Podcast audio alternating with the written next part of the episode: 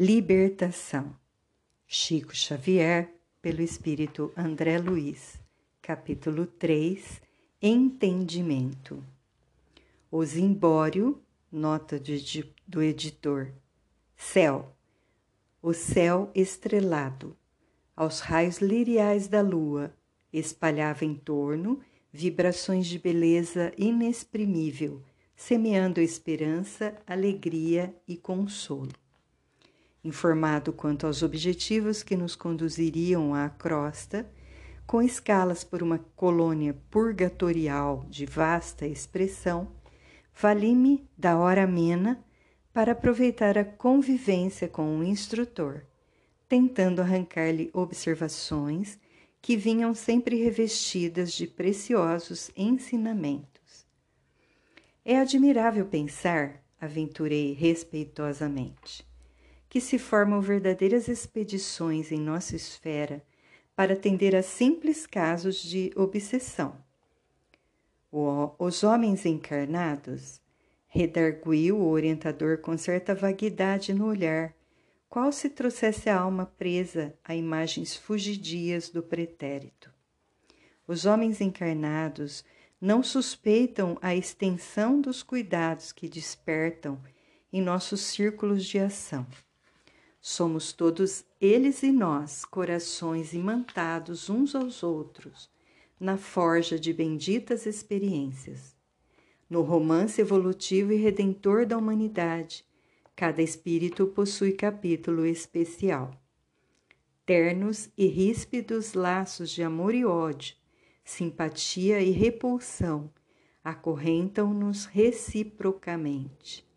As almas corporificadas na crosta guardam-se em passageiro sono, com esquecimento temporário quanto às atividades pregressas. Banham-se no estige.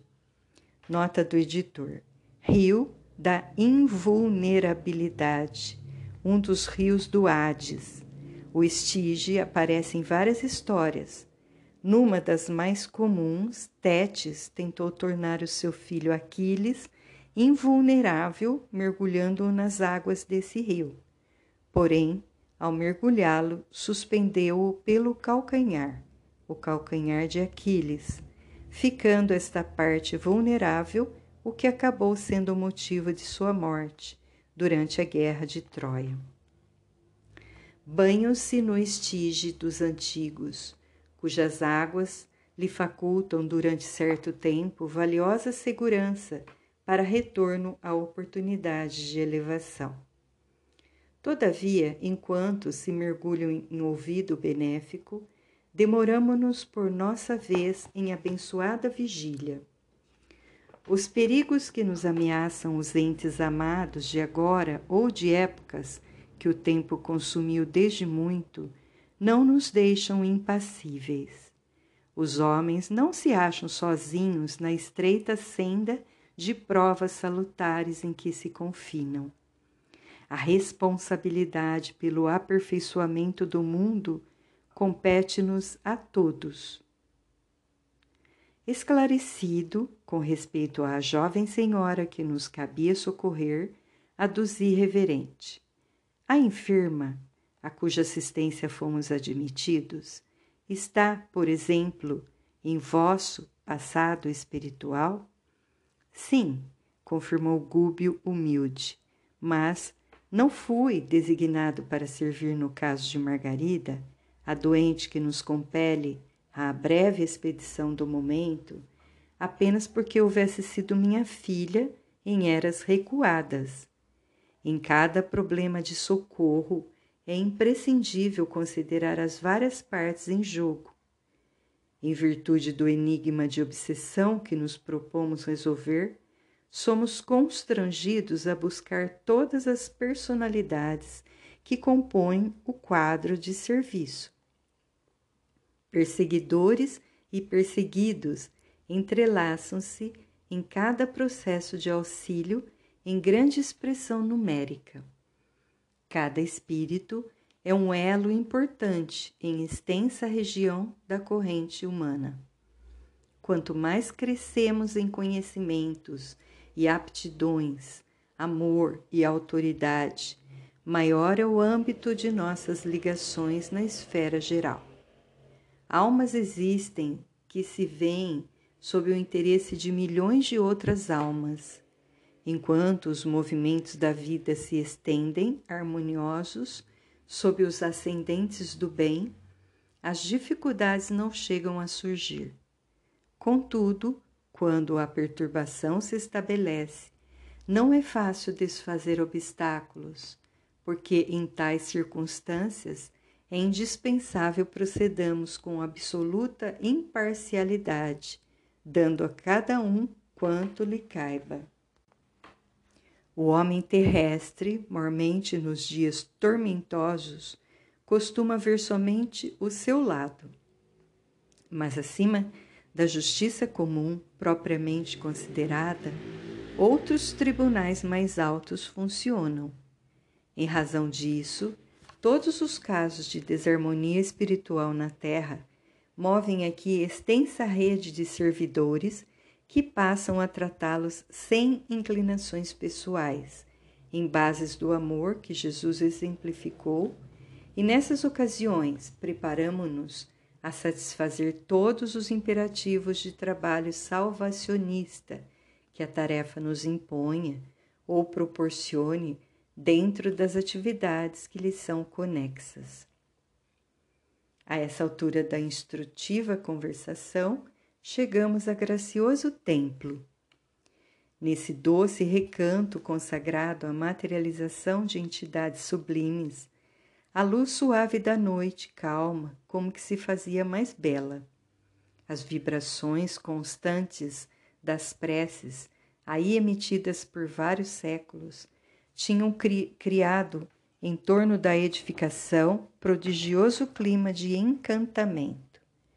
Melodia celeste derramava-se à surdina, e as flores delicadas do átrio pareciam corresponder aos sons cristalinos, variando no brilho e na cor, quase que imperceptivelmente.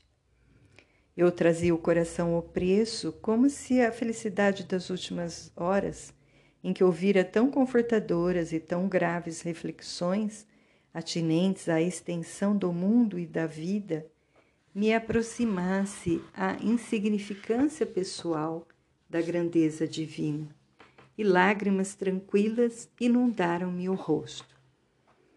O instrutor tomou-nos à frente e juntos penetramos o jardim que circundava o aprazível santuário.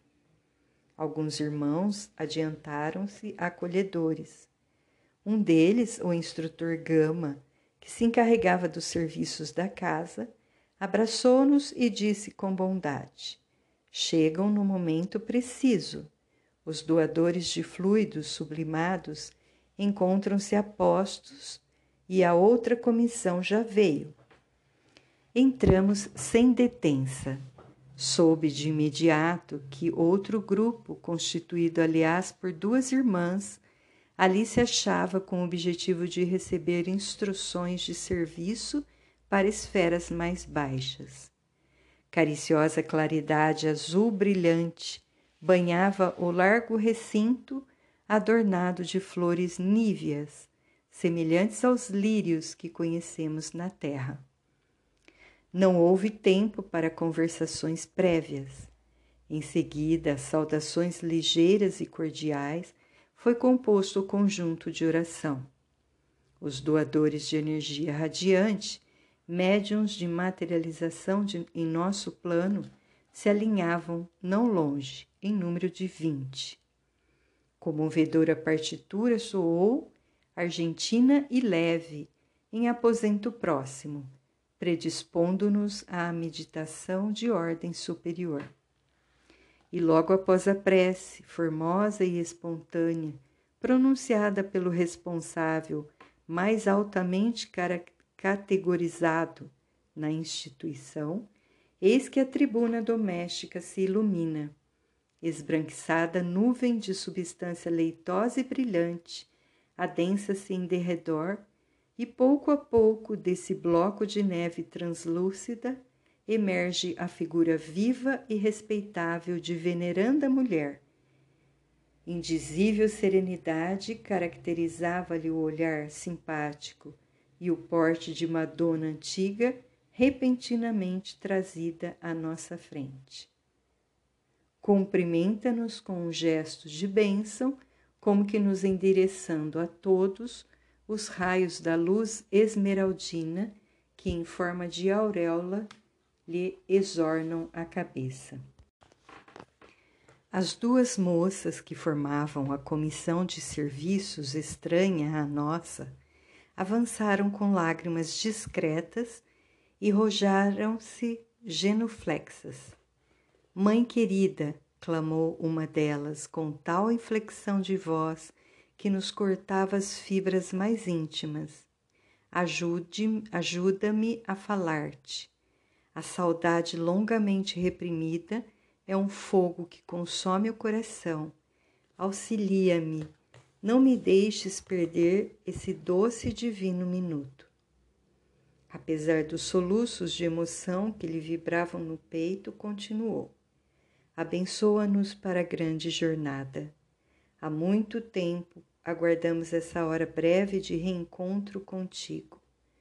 Perdoa-nos, mãezinha, se insistimos tanto na rogativa.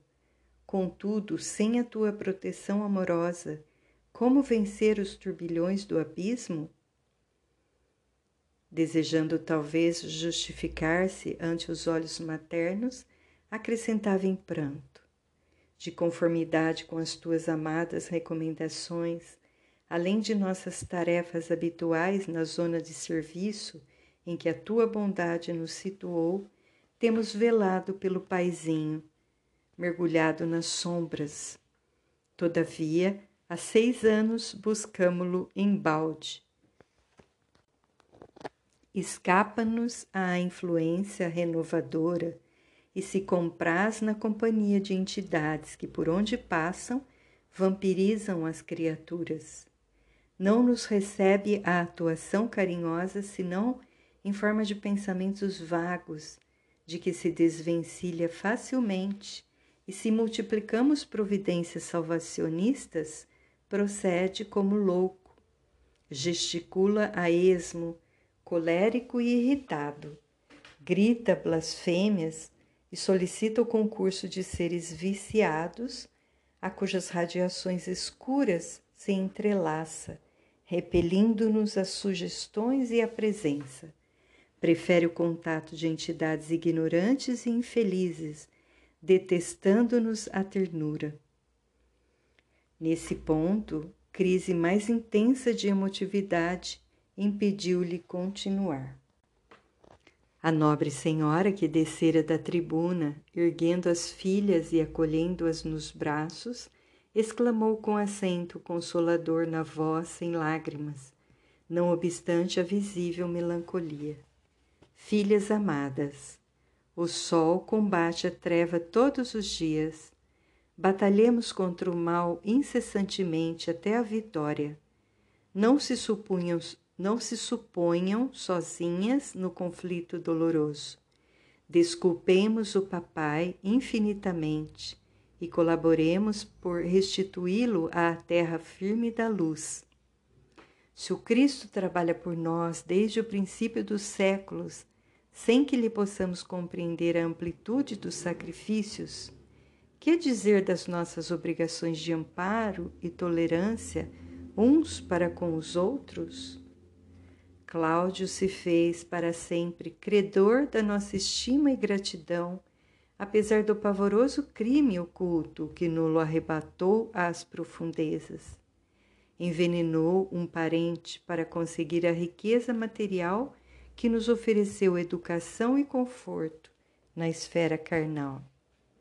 Por extrema dedicação a nós três, não hesitou diante da tentação que o constrangeu a infernal compromisso.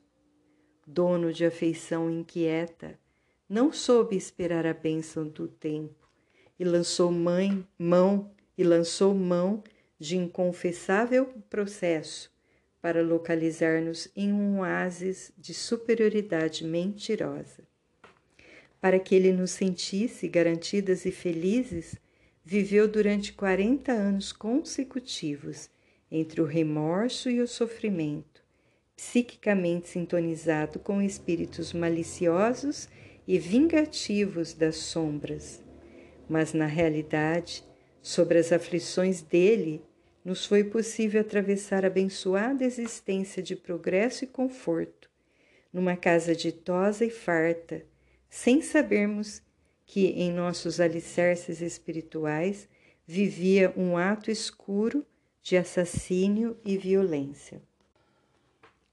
A essa altura, a entidade materializada chorou comovedoramente. Abraçadas as três, num quadro emocionante e mudo, a mãezinha encontrou recursos a fim de prosseguir. Tornaremos, contudo, ao campo de luta regeneradora e benfazeja, que vale para nós a paisagem celestial, sem a libertação daqueles que amamos. O coração amoroso, atormentado, abdicará do ingresso numa estrela para persistir ao lado de um ente querido em duelo com as serpentes de um charco. Poderíamos gozar porventura o espetáculo augusto das esferas resplandecentes, ouvindo-lhes a harmonia indefinível numa situação de destaque adquirida à custa daqueles que gemem e desfalecem nas trevas? Abandonar quem nos serviu de degrau em plena ascensão divina é das mais horrendas formas de ingratidão. O Senhor não pode abençoar uma aventura colhida ao preço de angústias para aqueles que nos que nolas deram. Estou convencida de que há mais grandeza no anjo que desce ao inferno para salvar os filhos de Deus, transviados e sofredores, do que no mensageiro espiritual que se dá pressa em comparecer ante o trono do Eterno para louvá-lo com esquecimento dos próprios benfeitores. A venerável matrona enxugou o pranto copioso e prosseguiu. Ouvidemos, pois, minhas filhas, o que hoje somos para socorrer os que, com o propósito de nos servirem, resvalaram a despinhadeiro sinistro e tormentoso. Saudemos nossas dívidas secretas com abnegação e devotamento. Mais tarde receberei Antônio, o sobrinho envenenado, em meus braços maternos, reaproximando-o de Cláudio, pela cordialidade e pelo respeito vividos em comum. Ensinar-lhes-ei com alegre ternura a pronunciar o nome de Deus e a desfazer as pesadas nuvens de revolta que lhe empanam a vida íntima, a fim de incliná-lo à compreensão e à piedade com mais eficiência comprometi-me a acolher também, no tabernáculo materno, as seis criaturas desviadas do bem, às quais se apegou, desvairado nas regiões inferiores, em face da culpa de quem nos foi desvelado amigo. Meu afeto reinará dificilmente num lar repleto de corações menos afins com o meu, onde Jesus me ensinará a soletrar venturosa a doce lição do sacrifício silencioso. Muitas vezes lidarei com a discórdia e a tentação. Todavia, não podemos acreditar em felicidades de improviso. Conquistaremos em cooperação abençoada aquela paz que Cláudio sonhou para nós e que ele próprio não desfrutou. Para que eu parta, porém, no rumo da reencarnação, é necessário que o papai renasça primeiro. Sem esse marco inicial, não posso atacar o nosso processo redentor em nova face. Ajudemo-nos assim reciprocamente. Enquanto procuro transformar Antônio, reajustando-lhe as fibras afetivas, inclinem ambas o espírito paterno à esperança e à meditação reconstrutivas. As jovens derramaram pranto comovedor em que se misturaram angústia e alegria, e a matrona, iluminada, revelando-se em despedida, acrescentou: Não desanimem. O tempo é das mais preciosas dádivas do Senhor e o tempo nos auxiliará. O porvir reunir-nos-á de novo em abençoado refúgio terrestre. Eu e Cláudio, então renovado, receberemos muitos filhinhos e vocês duas estarão entre eles, reconfortando-nos os corações. Terei sobre o peito algumas pedras preciosas por lapidar no esforço de cada dia, e dentro da alma duas flores, em ambas cujo perfume, cujo perfume celeste me sustentará. As energias necessárias à perseverança até o fim. Compensar-me-ão vocês duas de todas as canseiras. Juntas pelo amor imperecível, trabalharemos sustentadas pela recordação, embora imprecisa, da gloriosa vida espiritual que um dia nos acolherá felizes e triunfantes.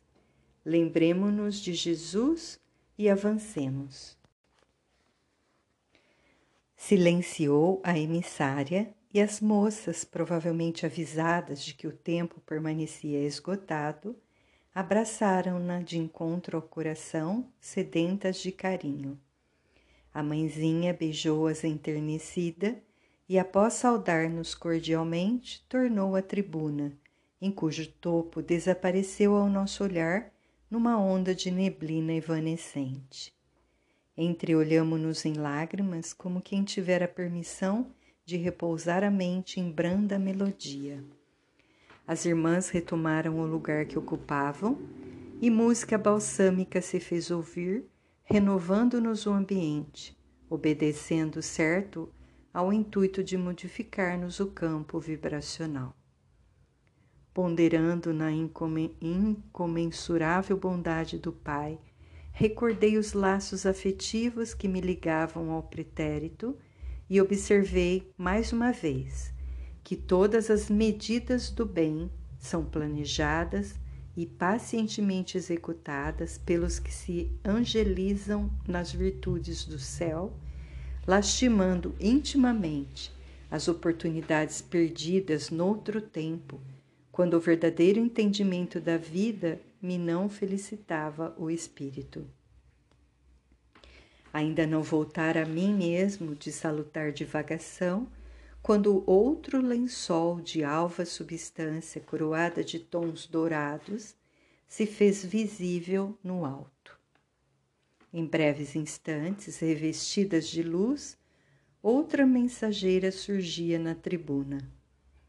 Dos olhos irradiava doce magnetismo santificante. Traja, trajava um péplo Nota do editor: variedade de túnica feminina de tecido fino, sem manga e presa ao ombro, usada na antiga Grécia. Trajava um peplo ou peplo estruturado em fina gaze azul radiosa e desceu ereta e digna, fitando-nos suavemente à procura de alguém com interesse particular. O instrutor ergueu-se reverente e caminhou na direção dela, qual discípulo submisso. A recém-chegada pronunciou frases de paz sem afetação e endereçou-lhe a palavra em tom de infinita ternura. Irmão Gúbio, agradeço-te o concurso dadivoso. Creio haver chegado efetivamente o instante de aceitar-te ajuda fraterna em favor da libertação de meu infortunado Gregório. Espero há séculos pela renovação e penitência dele.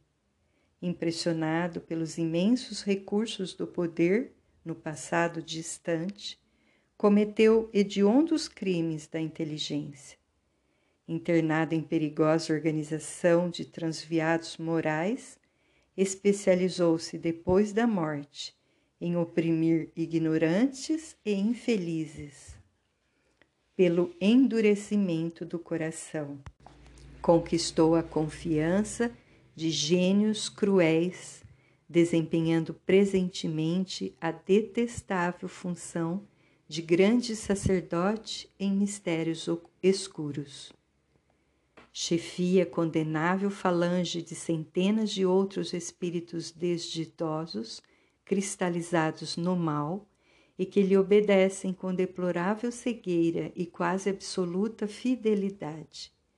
Agravou o passivo de suas dívidas clamorosas, trazidas da insânia terrestre, e vem sendo instrumento infeliz nas mãos de inimigos do bem, poderosos e ingratos.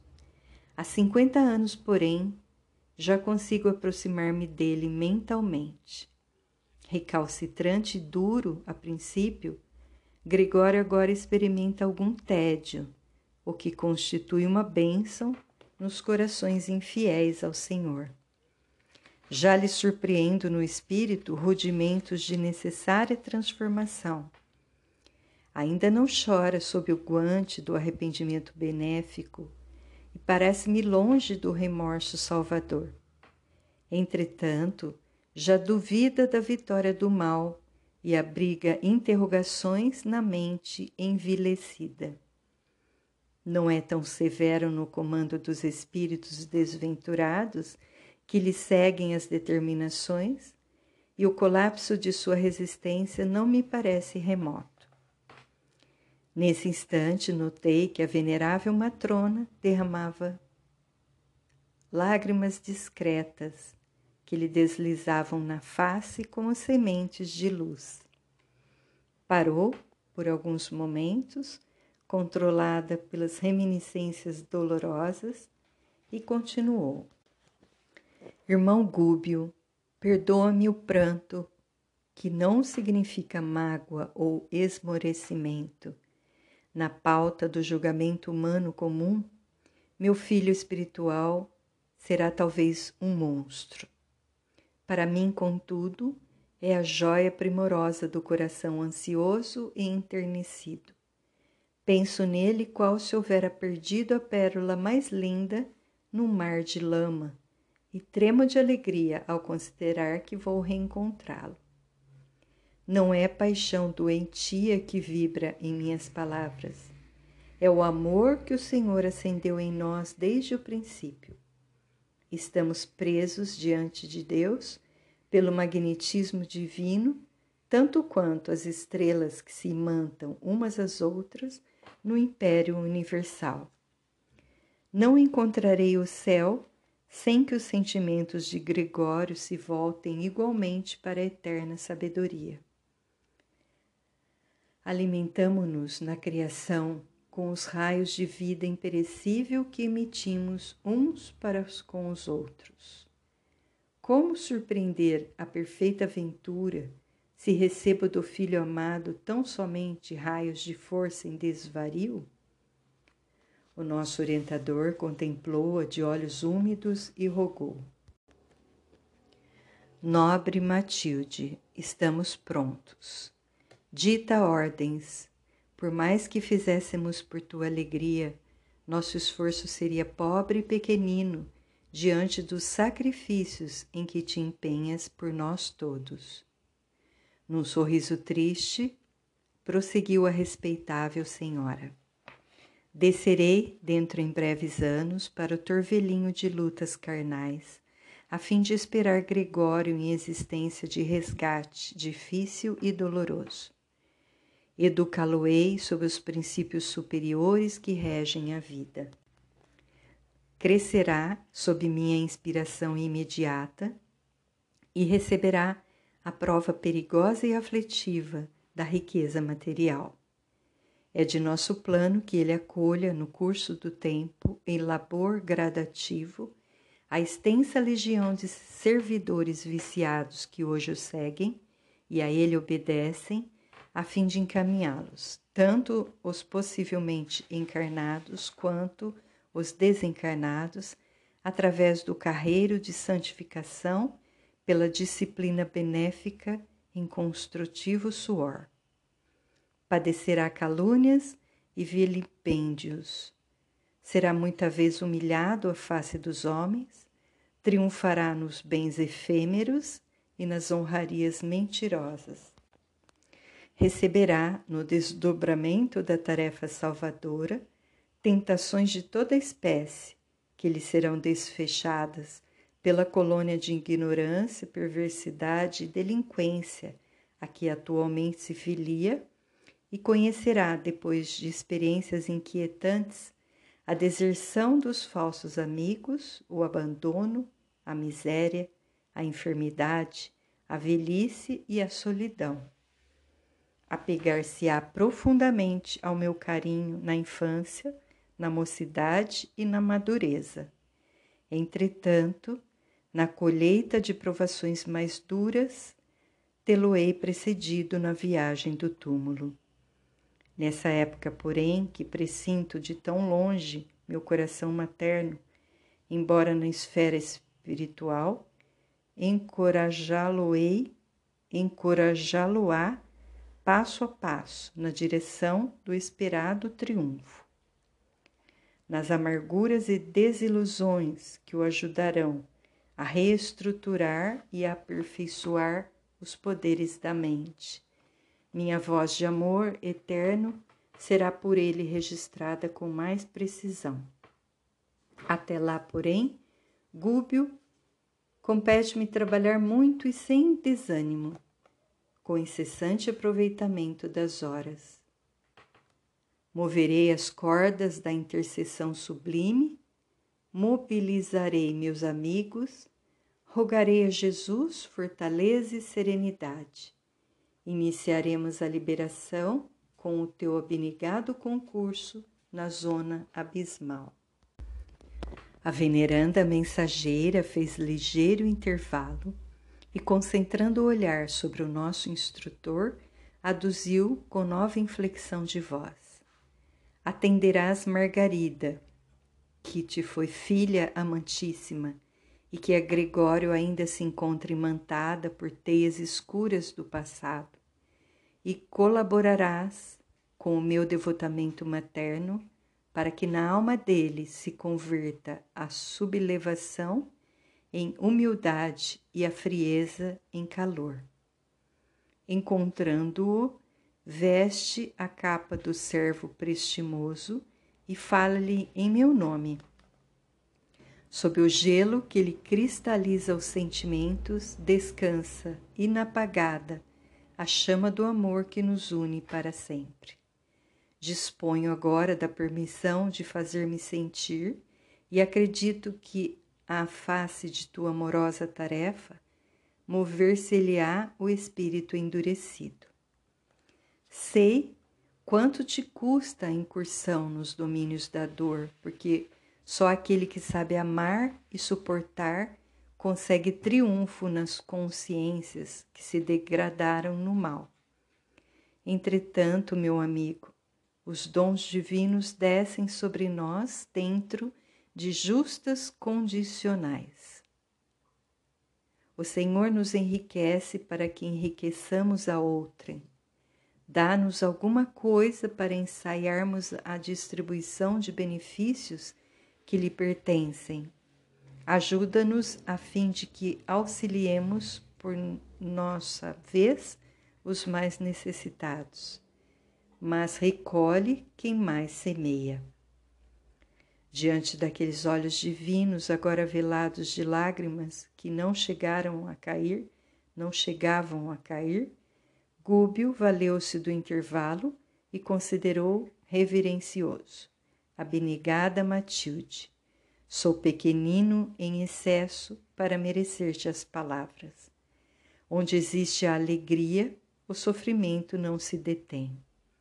Socorreste-me com a tua intercessão, amparando-me o zelo afetivo perante as necessidades de Margarida. Um coração paternal é sempre venturoso, humilhando-se pelos filhos que ama. Sou simplesmente teu devedor. E se Gregório me flagelasse nos círculos em que domina semelhante aflição, se converteria igualmente em júbilo dentro de mim. De qualquer modo, ele me recordará tua bondade e teu devotamento, apoiando meus propósitos de descer para servir. As dores que me acarretasse seriam abençoados espinhos nas rosas que me ofereceste. Nas rosas que me ofereceste. Em teu nome salvarei minha filha, cuja experiência atual no corpo denso nos é sumamente importante às reencarnações por vindouras. Trabalharei reconhecido ao ensejo que me deste. Lutarei encorajado e feliz. Mostrando intenso júbilo e grande esperança na expressão fisionômica, a senhora agradeceu com palavras generosas e concluiu: Ao terminares a fase essencial de tua missão, nos dias próximos, sobre o que serei notificada por nossos mensageiros, irei ao teu encontro nos campos de saída. Nota do, do autor espiritual: a expressão campos de saída define lugares limite entre as esferas inferiores e superiores. Então, quem sabe, é provável se verifique o encontro pessoal que almejo há muito tempo, porquanto Gregório virá possivelmente em tua companhia até um ponto em que, de alguma sorte, a manifestação da luz será possibilitada ante as trevas. A emissária acentuou a expressão brilhante do rosto exteriorizando a doce expectativa que lhe povoava a alma, e considerou: a hora é chegada. O Senhor estará conosco. Há tempo de plantar e tempo de colher. Gregório e eu semearemos de novo. Seremos mãe e filho outra vez.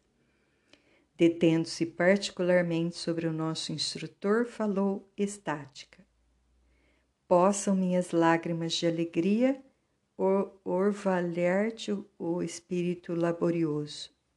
Seguir-te-ei a ação e aproximar-me-ei no instante oportuno.